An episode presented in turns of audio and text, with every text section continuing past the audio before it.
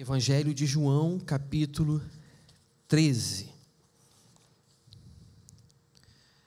Tempinho para vocês acharem, procurarem nos seus celulares, tablets e a Bíblia em papel.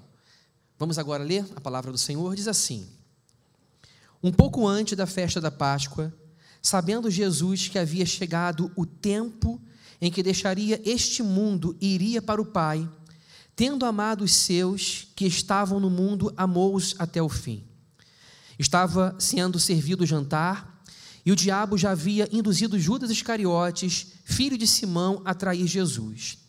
Jesus sabia que o Pai havia colocado todas as coisas debaixo do seu poder e que viera de Deus e estava voltando para Deus.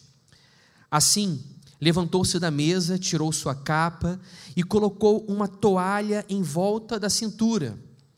Depois disso, derramou água numa bacia e começou a lavar os pés dos seus discípulos, enxugando-os com a toalha que estava em sua cintura.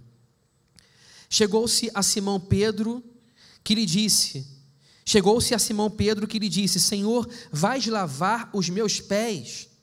Respondeu Jesus: Você não compreende agora o que estou lhe fazendo. Mais tarde, porém, entenderá. Disse Pedro: Não, nunca lavarás os meus pés. Jesus respondeu: Se eu não os lavar, você não terá parte comigo.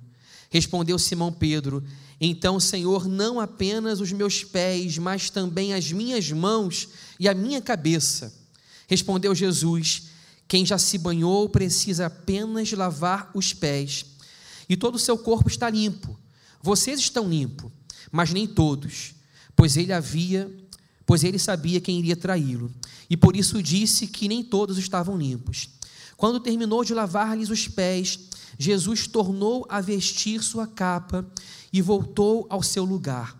Então lhes perguntou: Vocês entendem o que lhes fiz?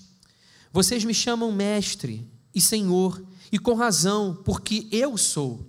Pois bem, se eu, sendo Senhor e Mestre de vocês, lavei-lhes os pés, vocês também devem lavar os pés uns dos outros.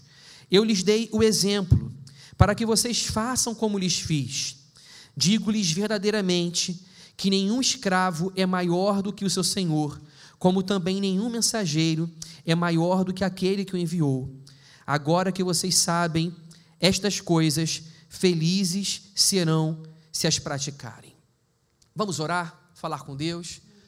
Nosso Deus, nosso Pai, bendito o Senhor, é o teu nome amável, justo e santo. Nós te louvamos o nome por tua misericórdia, pela graça, pela bondade que nós conhecemos em Jesus. Nós te agradecemos, Senhor Deus, pelos dias de bonança e também, Deus, pelos dias maus e difíceis, porque sabemos que todas as coisas procedem de Ti e tudo, Senhor, é orquestrado para cooperar para o bem de quem te ama, de quem tem um pacto de amor contigo, Senhor, pelo sangue de Jesus. Senhor, fala aos nossos corações nessa noite. Alimenta, Deus, o meu coração, a minha vida, mas alimenta, Deus, sobretudo também o povo do Senhor, a quem nós somos, Senhor, designados e enviados a servir. Que o Senhor nos dê um alimento, Deus, nutritivo, Senhor um alimento, Deus, que nos baste para esses dias maus, porque a tua palavra é esse alimento e a tua palavra nos basta. Em nome de Jesus, amém. Esse texto magnífico, maravilhoso da palavra de Deus, nos apresenta momentos finais do ministério terreno de Jesus na face da terra. Era a última semana de vida de Jesus na face da terra.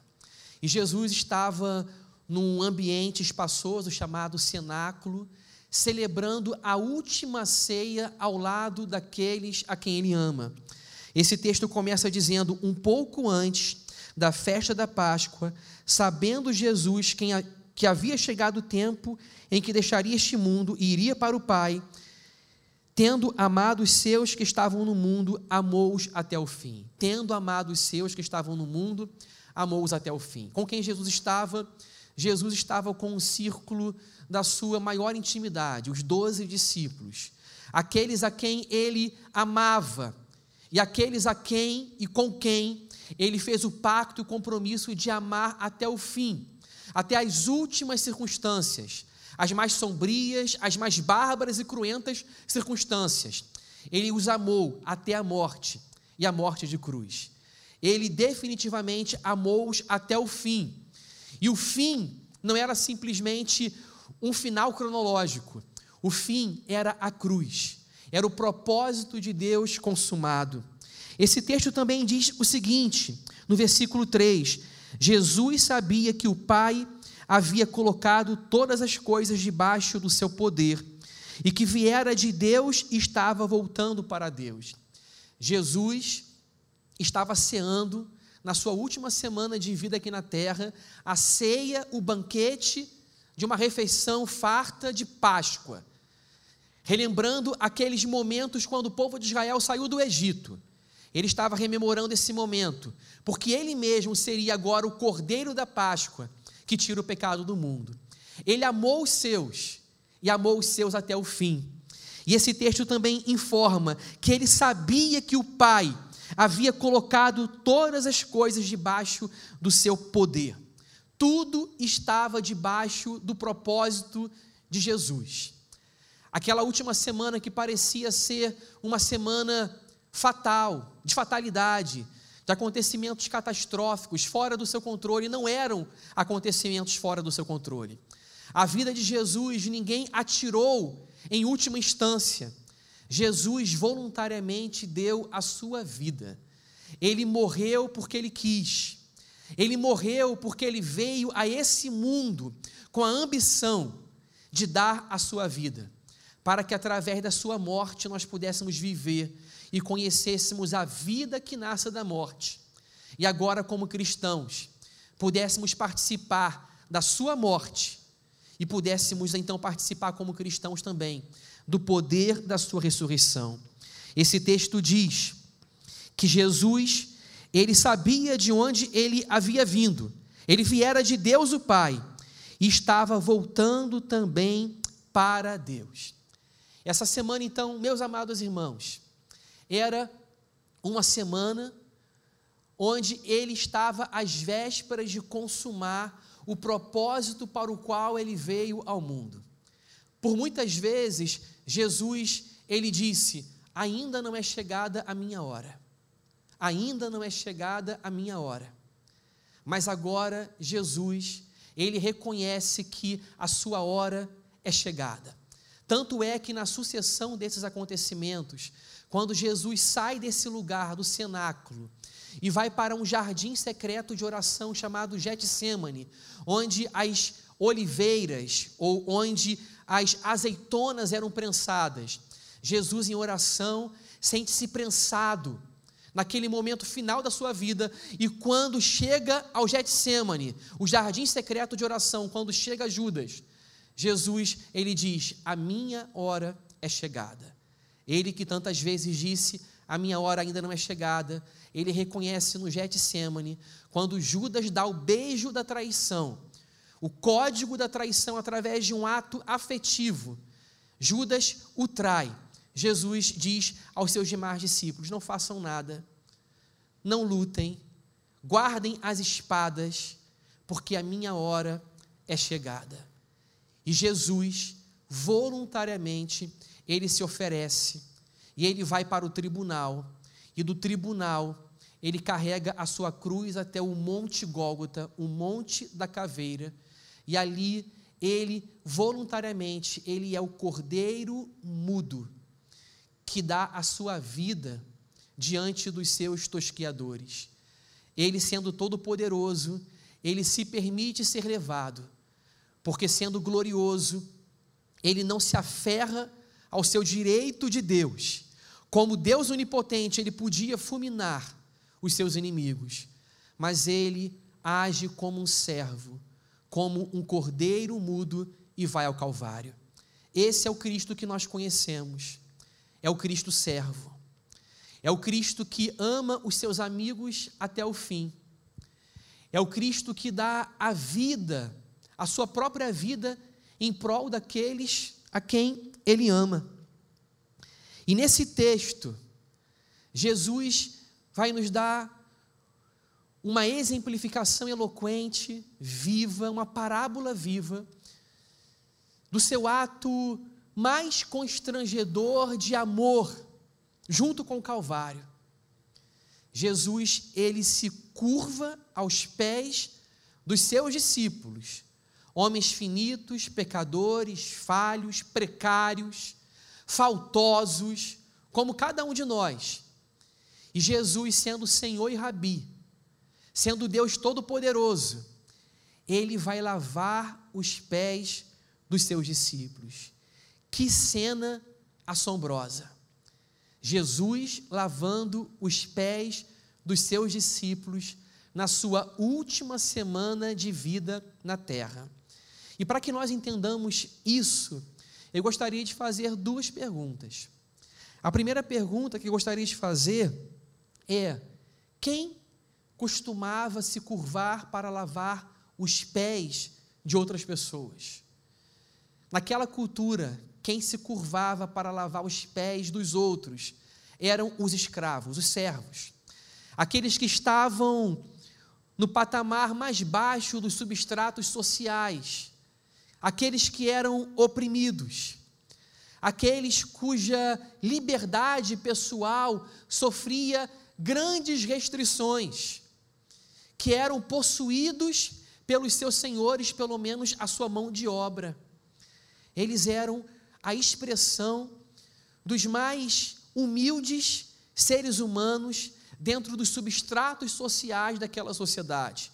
Eles não faziam parte da aristocracia, eles não eram a elite sacerdotal religiosa que estava no templo, e eles não saíam dos palácios de Jerusalém. Eles eram simplesmente escravos. E Jesus, o Filho de Deus, ele se identifica com os servos. Isso é absolutamente assustador. Jesus, o Filho de Deus, quem criou os céus, as estrelas, o sol para governar o dia, a lua para governar a noite, aquele que estabeleceu os fundamentos da terra, que criou os pilares e os baluartes da terra, aquele que conhece o nome de cada uma das estrelas, que coalha os céus à noite, ele que é o dono de toda a criação, e faz os planetas girarem em torno do Sol, e que enche o Sol de combustível todos os dias. Esse Deus, ele se curva diante dos discípulos e ele lava os pés dos seus discípulos. A mentalidade de todos os discípulos era a seguinte: de que o Deus da confissão de fé judaica era um Deus único, a declaração monoteísta de Israel dizia: Ouve Israel, o Senhor teu Deus, o único Senhor. Esse Deus era único, mas não era único simplesmente num sentido de conta, num sentido de ser único por não ser dois e três. Ele é singular não simplesmente no sentido de número, ele é singular no sentido também de ser incomparável. Não há outro que nós podemos rivalizar com a glória, a majestade, o poder de Deus. Não há outro. Ele não é simplesmente o melhor. Porque se eu digo que Deus é o melhor, eu pressuponho comparação. Ele não é melhor. Ele é incomparável, ele é único, ele é excelso, majestoso. Vejam comigo o que diz Salmos que exaltam a glória e a majestade do nome do nosso Deus. O meu ponto aqui é: vejam quem é o Deus que se colocou no chão. Vejam a glória e a majestade do Deus que serviu, que se colocou aos pés dos discípulos. Como diz uma música linda do cantor cristão Estênio Márcios, uma música chamada Cora Coração. Ele escreve uma música inspirado nesse texto. E ele fala o seguinte: toalha no ombro, bacia na mão, é grande o assombro de vê-lo no chão. Repito, toalha no ombro, bacia na mão, é grande o assombro de vê-lo no chão. Quem está no chão? Quem se coloca aos pés dos seus discípulos? Vejam comigo, Salmo 104. Salmo 104 diz assim: Lançaste, no versículo 1 diz assim: Bendiga minha alma o Senhor, Senhor Deus meu, como tu és grandioso, estás revestido de glória e majestade. Mas esse Deus que está vestido de glória e majestade, agora ele está vestido de avental e com a toalha nas mãos, enxugando os pés dos seus discípulos. Quem é esse Deus? É um Deus coberto de luz, como de um manto. Tu estendes o céu como uma cortina. Esse Deus, que é coberto de luz como de um manto, que se veste de majestade, de glória, de luz, de brilho, indizível e cheio de glória. Esse Deus está agora vestido de avental. Ele não deixa de ser Deus, mas como Deus, ele assume a forma de um servo. E essa é uma peculiaridade do cristianismo que nós não encontramos em nenhuma outra religião quando nós fazemos uma análise, uma análise comparada das religiões. Que Deus saiu dos céus, veio para a terra e se fez um servo. Filipenses capítulo 2 diz que, sendo em forma de Deus, ele não teve por usurpação o ser igual a Deus. Isto quer dizer, sendo em forma de Deus, ele não se aferrou aos seus direitos divinos. Ele não reivindicou os seus direitos divinos até o final.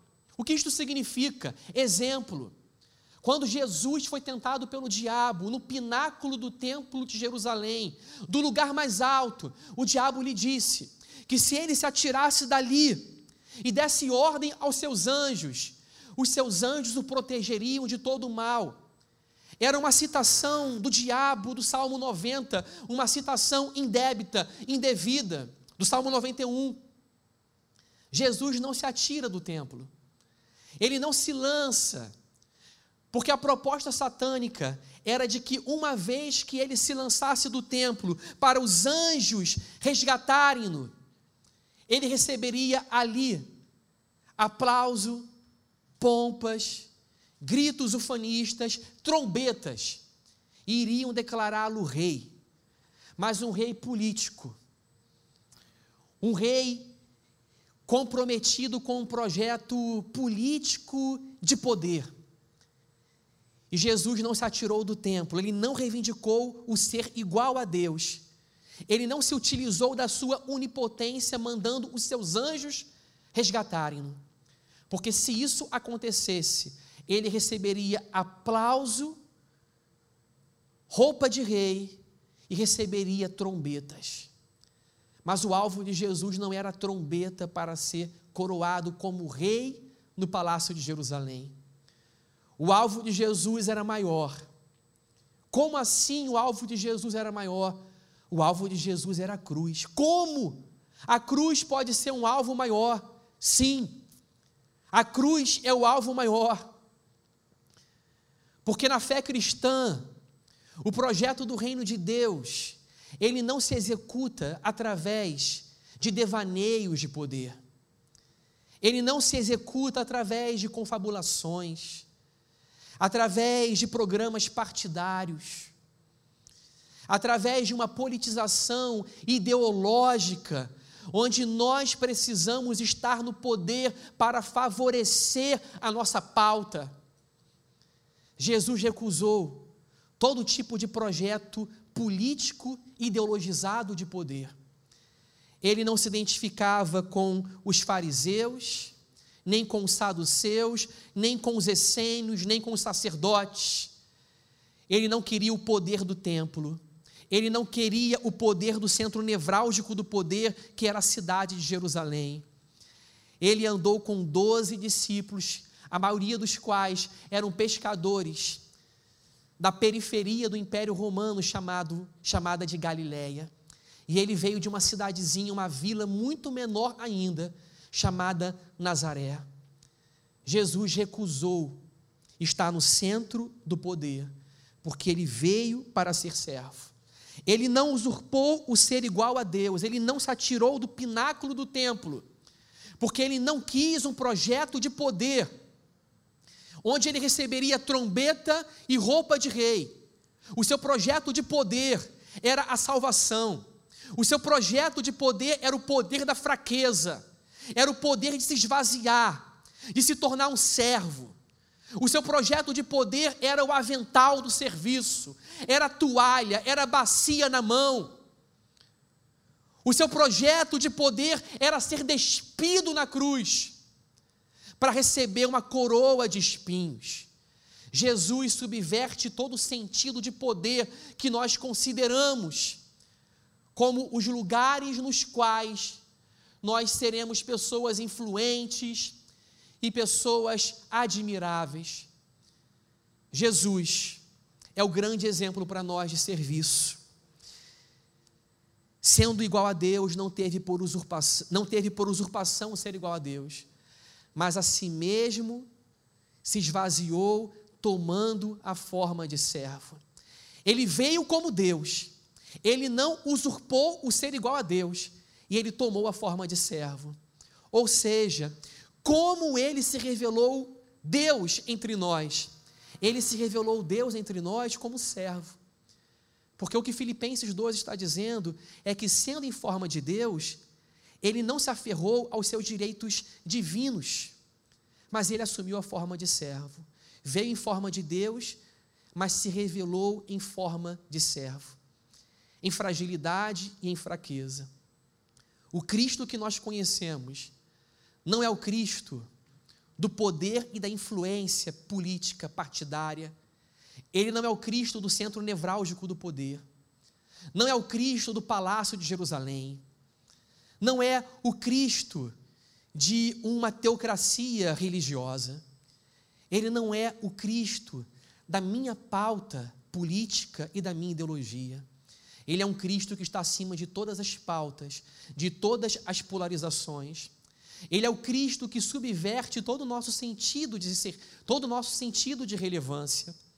O nosso mundo diz que relevância significa ter status, poder, fama, popularidade, ser admirado. Parece que para a gente não basta simplesmente ter Cristo. Nós precisamos ter Cristo e fã-clube. Cristo e admiradores. Nós precisamos ter Cristo e popularidade. Mas o Senhor Jesus, ele não estava em busca de nenhuma dessas coisas. Qual era a sua ambição? A sua ambição era morrer e servir. A sua ambição era o avental, a toalha, a bacia no chão. E eu repito com a música do Estênio Marços: toalha nos ombros, bacia na mão, é grande o assombro de vê-lo no chão. Quem estava no chão? Agora eu leio para vocês o texto de Isaías 40, texto glorioso, que fala a respeito da grandeza do nosso Deus. Vejam quem estava de joelhos no chão servindo. Isaías 40, versículo 12, diz assim: Quem? Quem na concha de sua mão mediu as águas e tomou a medida dos céus a palmos? As águas são medidas na palma das suas mãos. Ele mede os céus pelos palmos das suas mãos. Isaías pergunta: quem recolheu o pó da terra na terça parte de uma vasilha e pesou os montes, as colinas numa balança? Quem guiou o Espírito do Senhor, ou como seu conselheiro o ensinou? Com quem ele se aconselhou para que lhe desse compreensão? Quem lhe ensinou a vereda da justiça? Ou quem lhe ensinou a sabedoria? E quem lhe mostrou o caminho do entendimento? Eis que as nações são consideradas por ele como um pingo que cai de um balde. Ele considera as nações como uma gota mínima tipo aquela gota que goteja da torneira de casa, ou que cai de um balde. Ele considera as nações como uma simples gota. E como um grão de pó na balança, eis que ele carrega as ilhas. As ilhas são como uma poeira refinada, como aquela que a gente coloca na pá de lixo depois de varrer a casa, como se fossem pó fino. O Líbano não seria suficiente para o fogo e os animais de lá não bastariam para o holocausto. Versículo 18: Com quem vocês querem comparar Deus? Com que imagem vocês o podem confrontar? Versículo 22: Ele é o que está assentado sobre a cúpula da terra, cujos moradores são como gafanhotos, ele se assenta sobre as redondezas da terra, como se a terra fosse um banquinho no qual ele se assenta. É ele quem estende os céus como cortina e os desenrola como tenda para neles habitar. É ele quem reduz a nada os príncipes e torna em nulidade os juízes da terra. Versículo 26 fala assim: Levantem os olhos para o alto e vejam quem criou essas coisas. Aquele que faz sair o seu exército de estrelas, todas bem contadas, as quais ele chama pelo nome. Ele conhece o nome de cada uma das estrelas. Por ser ele grande em força e forte em poder, nenhuma só vem a faltar. O Deus grande de Isaías 40 é o Deus que estava ajoelhado diante dos discípulos. Imaginem o assombro de Pedro, de André, de Tiago, de Bartolomeu, de Mateus. Imaginem o espanto desses jovens galileus, pescadores na sua maioria, ao verem que aqueles a quem eles chamavam de Senhor e de Rabi, que era maior, superior, estava no chão. Eles conheciam Isaías 40. Eles conheciam o Salmo 104. Os salmos que enaltecem a grandeza e a majestade de Deus. Os salmos que dizem que os montes são como cera que derrete diante de Deus e que os rios batem palmas e os montes cantam ao nome do Senhor. Esse Deus que criou todo o universo ele é concebido humano no ventre de uma mulher virgem. Miraculosamente concebido pelo Espírito Santo, ele nasce. E ele é colocado dentro de uma manjedoura. Como disse C.S. Lewis em Crônicas de Nárnia, ele coloca na boca do seu narrador a respeito de um mundo onde dentro de uma manjedoura cabe alguém que é maior que o universo. Dentro daquela manjedoura coube alguém maior que o universo. O onipresente Deus se fez humano, se circunscreveu ao espaço e ao tempo, para morar em um lugar de cada vez enquanto homem, mas enquanto Deus, habitar em todo o universo. Como Deus, ele habita em todo o universo e, como homem, ele mora dentro de um barquinho, numa tempestade revolta. E, como homem, ele é capaz de, dentro de um cenáculo, se colocar aos pés dos seus discípulos para ensinar o que significa humildade. Eu volto ao texto bíblico de João 13. Acompanhem comigo. Jesus, pronto para lavar os pés dos seus discípulos. Aquela cena é assombrosa diante de todos. E deve realmente ser assombrosa, porque qual é a lógica? A lógica é que o maior, ele é servido pelo menor. Ele mesmo disse, Cristo, em outras passagens, fazendo diálogo e ensinando aos seus discípulos, ele diz o seguinte: ele diz que são os soberanos desse mundo que são servidos. Mas no seu reino existe uma inversão de lógica e uma subversão de valores, porque no seu reino os maiores são os menores, aqueles que se humilham serão exaltados. No seu reino, aqueles que buscam ostracismo e insignificância são vistos e conhecidos por Deus. No seu reino, nós lavamos os pés, nós desatamos as sandálias dos nossos irmãos. No seu reino, o maior é servo de todos. No seu reino, nós não temos a prerrogativa de, pelas nossas funções, sermos os primeiros da fila. Nós nos alegramos em sermos os últimos, das os últimos da fila. No seu reino, nós encontramos o prazer de servir. Nós descobrimos que dar é muito melhor que receber que o projeto de ser altruísta, de pensar no outro, faz muito mais sentido numa vida breve, curta, incerta, do que o projeto de ser egoísta e de simplesmente acumular bens. Vejam o que nós aprendemos com Jesus de Nazaré.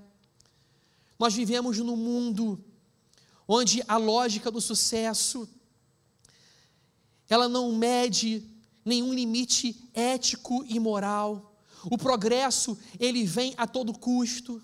Como alguém já disse, o progresso é a grande idolatria do nosso mundo de capitalismo selvagem. É um progresso que destrói a natureza. É um progresso que pisa no calo do, do irmão e do próximo. É um progresso que busca disputas desleais.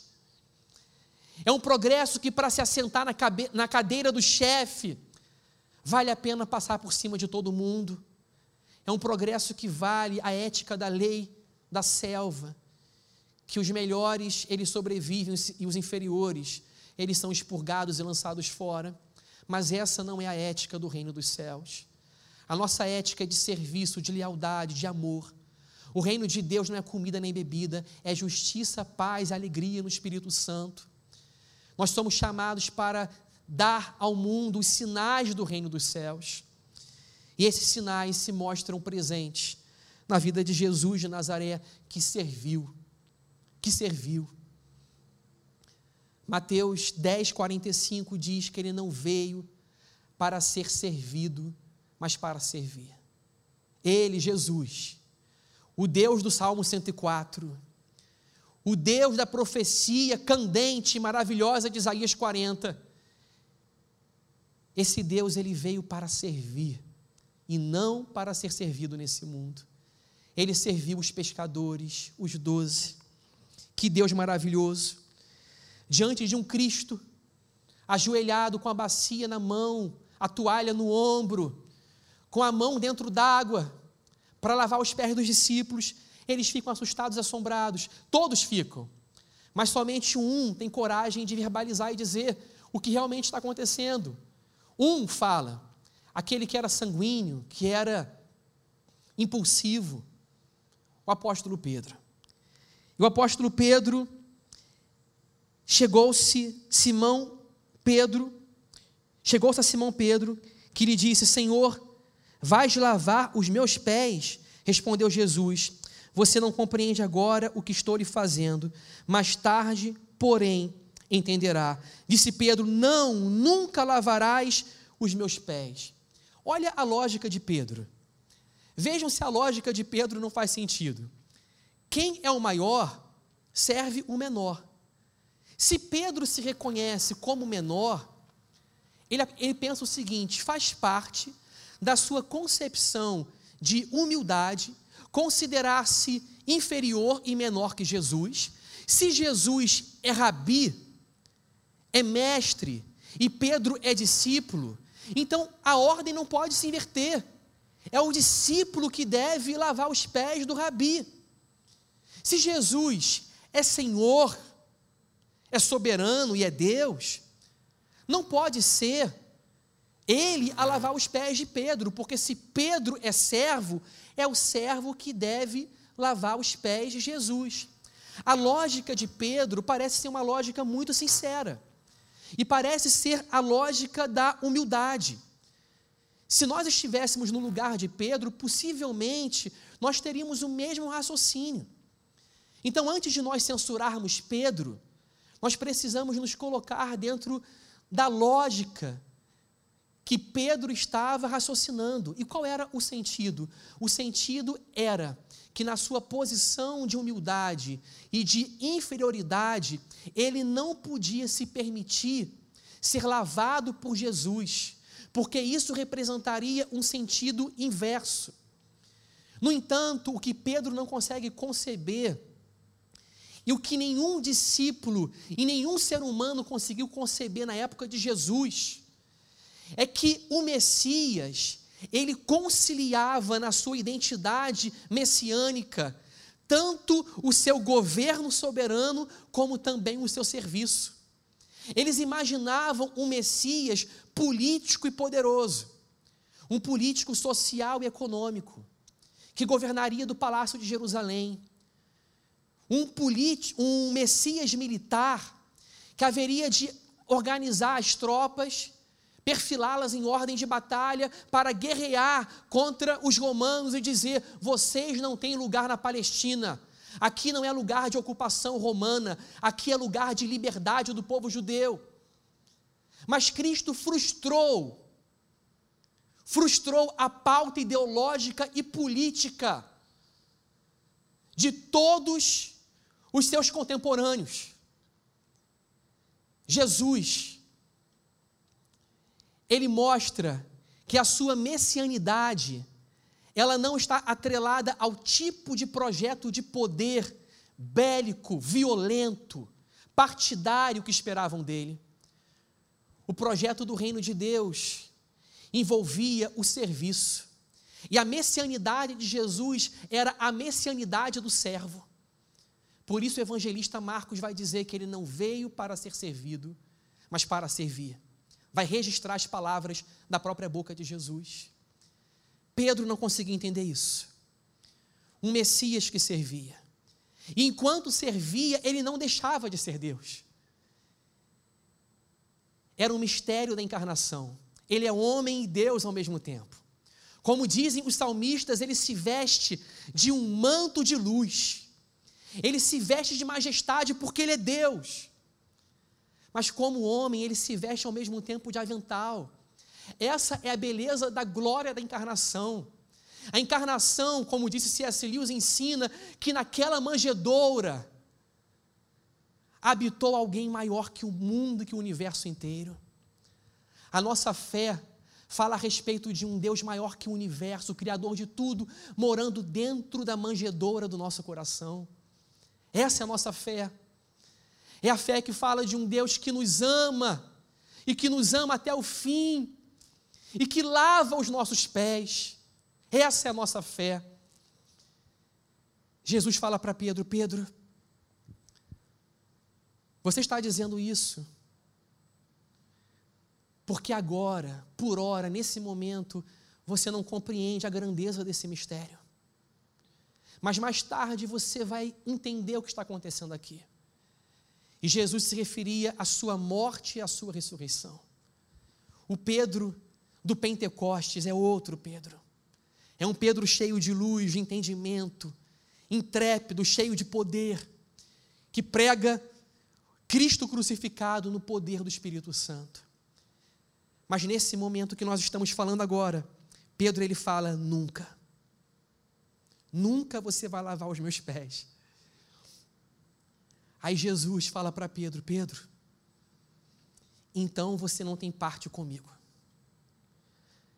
Quando Jesus dá esse argumento para Pedro e essa boa motivação para lavar os seus pés, Pedro, se você não deixar, você não tem parte comigo, você não tem comunhão comigo, você não fará parte do banquete, da intimidade.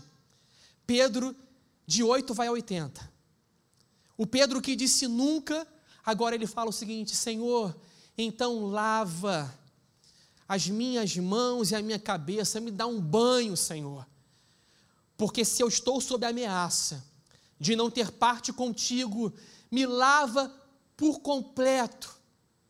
Que gangorra de convicção. Do nunca, ele vai para o me lava completo. Do nada, não quero banho nenhum, agora ele diz: Eu quero o banho completo, o banho todo. E aí Jesus fala o seguinte, Pedro, e vejam como Jesus, ele está encenando tudo isso em parábola viva. Como são misteriosas as suas palavras que só podem ser compreendidas pelo Espírito Santo. Parece também que Jesus não sabia o que queria. Pedro diz: Está bom, Jesus, eu consinto, me lava por completo. Minhas mãos e minha cabeça. Aí Jesus vira-se para Pedro: Não, Pedro, não precisa. Basta que eu lave os seus pés, porque vocês já tomaram banho, vocês já foram purificados. O que significa isso, meus irmãos? O que significa isso? Isso significa de maneira muito simples. Jesus se apropria de um hábito cultural daquela de um hábito cultural daqueles tempos, que eles estavam muito bem familiarizados para trazer um ensinamento espiritual através dessa sua parábola viva. Eles tomavam banho. Sim, tomavam, lavavam-se por completo. Mas quando saíam de casa e retornavam após terem tomado banho, eles não tinham água encanada, era muito mais difícil o banho daquela época do que, banho, do que o banho de hoje, com aquecimento, com chuveiro elétrico. Eles tomavam banho e quando retornavam para casa, não, não precisava tomar outro banho. Aquela cultura, tá, gente? Não precisava tomar outro banho, bastava lavar os pés. Por quê? Eles haviam se banhado pelo corpo inteiro, todo o corpo, tomaram banho. Agora, se já estavam limpos, bastava lavar os pés. O que Jesus está dizendo é o seguinte: que nós, os seus discípulos, já fomos limpos. Já fomos perdoados dos nossos pecados, fomos purificados, absolvidos de culpa, reconciliados com Deus. Nós temos paz com Deus por meio do nosso Senhor Jesus Cristo. Ele nos lavou. Nos lavou através do que se chama regeneração, novo nascimento.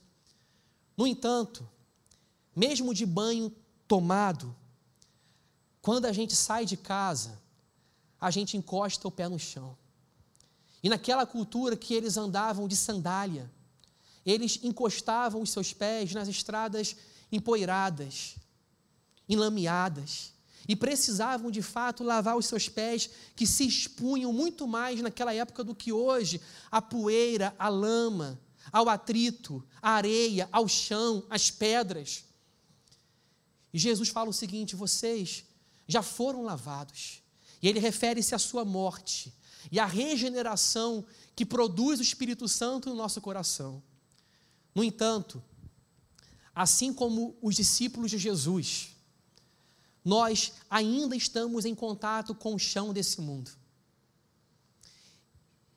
E nós sabemos que o chão desse mundo é um chão de poeira, de atrito, de lama, de sujeira.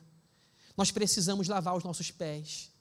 O que Jesus está dizendo é que nós precisamos de pureza, de santificação. Já fomos lavados, mas no convívio constante com esse mundo, nós precisaremos continuamente lavar os pés, que significa confissão de pecado, significa quebrantamento do coração, significa reconhecer os nossos erros, pedir para que Jesus nos perdoe, nos purifique, para que nós sejamos limpos. Nós precisamos de santificação. Já tomamos o banho, já fomos justificados, fomos salvos no sentido da justificação, mas continuamente estamos sendo salvos no sentido da santificação até que Cristo venha. Lave os seus pés. É o que Jesus está nos ensinando, que os nossos pés sejam lavados e somente o Espírito Santo tem o poder de lavar os nossos pés. O Pedro que disse nunca, jamais, que falou sobre a água da cerimônia do lava-pés, que disse não, nunca, nada. Depois ele fala tudo. Eu quero o banho completo. E Jesus fala: o banho completo não precisa. E a boa notícia é que o banho completo não precisa, porque nós já tomamos o banho. Jesus já nos alcançou.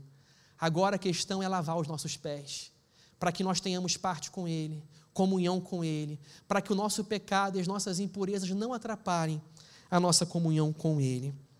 Eu quero terminar, gente, irmãos amados, queridos, eu quero terminar lendo o versículo 12 com vocês, que diz assim: Quando terminou de lavar-lhes os pés, Jesus tornou a vestir sua capa e voltou a seu lugar.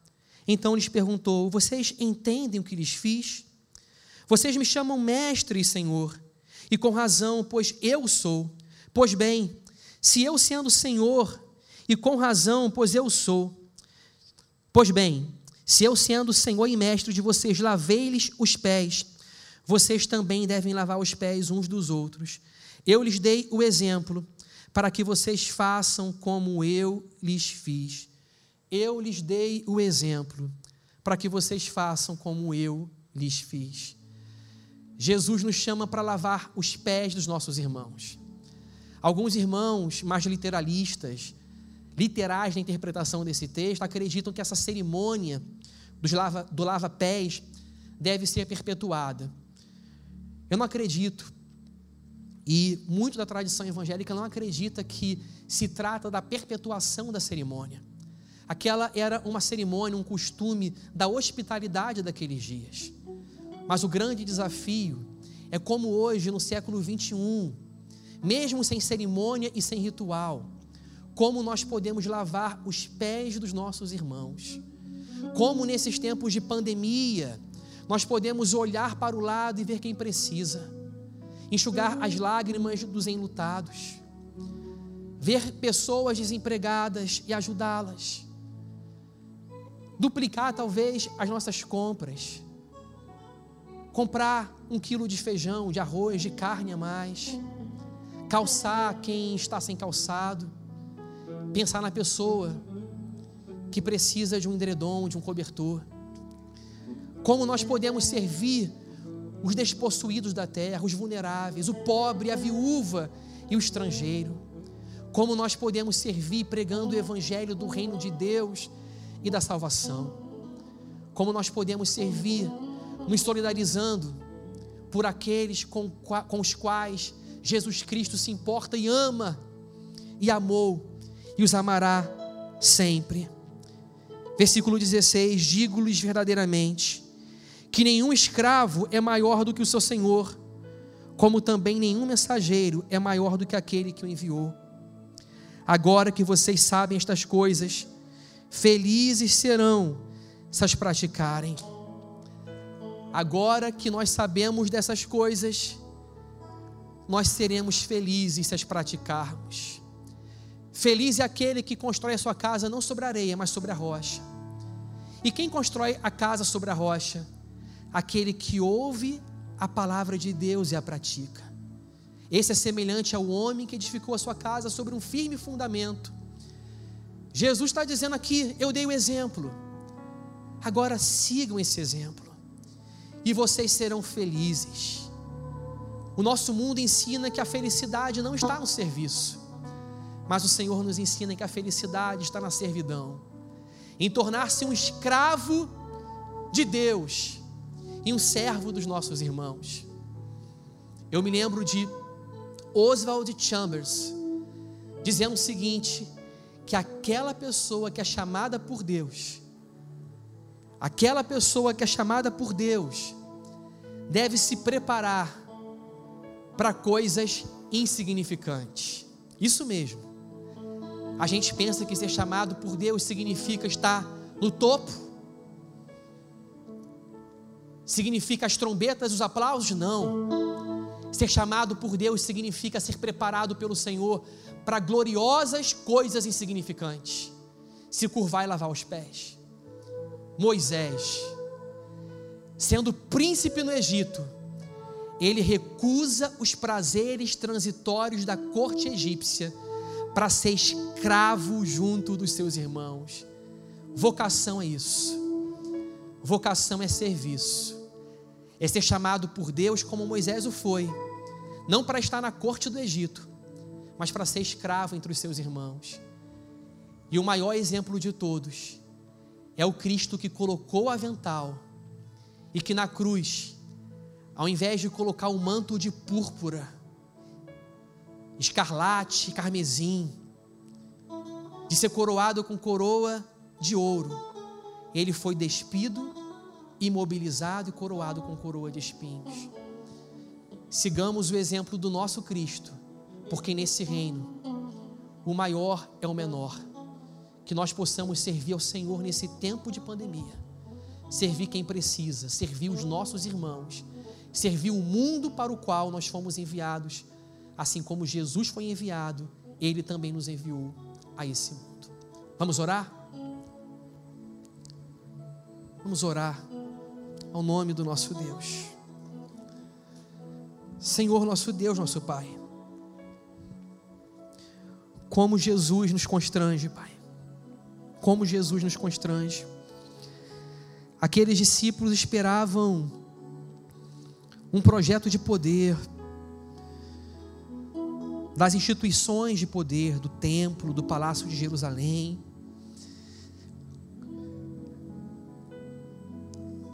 Aquelas pessoas daquele tempo esperavam um Cristo que estaria com os sacerdotes.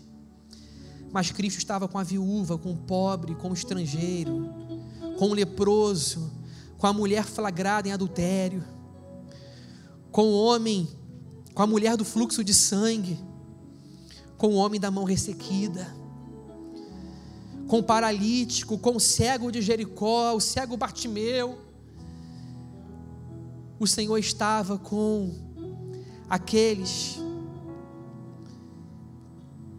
que não costumavam receber importância. O Senhor não escolheu os políticos, os filósofos, mas escolheu os pescadores da Galileia. Senhor, faça-nos aprender com esse Cristo. Faça-nos, Senhor Deus, olharmos para um texto como esse e ficarmos espantados, admirados, assombrados, porque o Deus que criou os astros, as estrelas, o sol para governar o dia e a lua para governar a noite, que estabeleceu limites entre, as, entre a terra seca e o oceano, esse Deus se ajoelhou diante dos pés empoeirados de doze homens. Obrigado porque o Senhor veio até a nossa poeira, até a nossa miséria, até a nossa fragilidade. Obrigado porque o Senhor se reduziu em tamanho, sem deixar de ser Deus, mas como homem virou um servo que habitou dentro de uma manjedoura. Senhor, nós queremos servir como o Senhor serviu. Nós queremos as gloriosas coisas do reino de Deus que são insignificantes para o mundo, mas nós queremos as insignificantes, gloriosas obras que o Senhor coloca em nossas mãos. Torna-nos, Senhor, discípulos de Jesus, corajosos, intrépidos. Lava os nossos pés, Senhor, limpa os nossos pés pelo teu Espírito, para que nós sejamos puros como tu és puro. Abençoa a tua igreja, Pai. Eu clamo por uma igreja de pés lavados. E uma igreja que lava os pés. E eu clamo, Senhor, para que nós preguemos o Evangelho. Para que muitas pessoas que não tomaram banho ainda, tomem o banho completo. Aqueles que não te conhecem, que não foram regenerados, que precisam do banho completo. Nós te clamamos para que estas pessoas te conheçam e que este lugar, que esta igreja, seja canal, Senhor, para que esta obra seja realizada. Muito obrigado, Senhor Jesus, pelo teu glorioso amor por nós.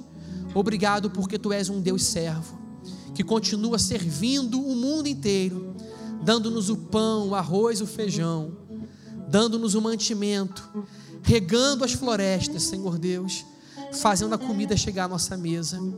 Obrigado por tudo, Senhor. Nós te louvamos em nome de Cristo. Amém.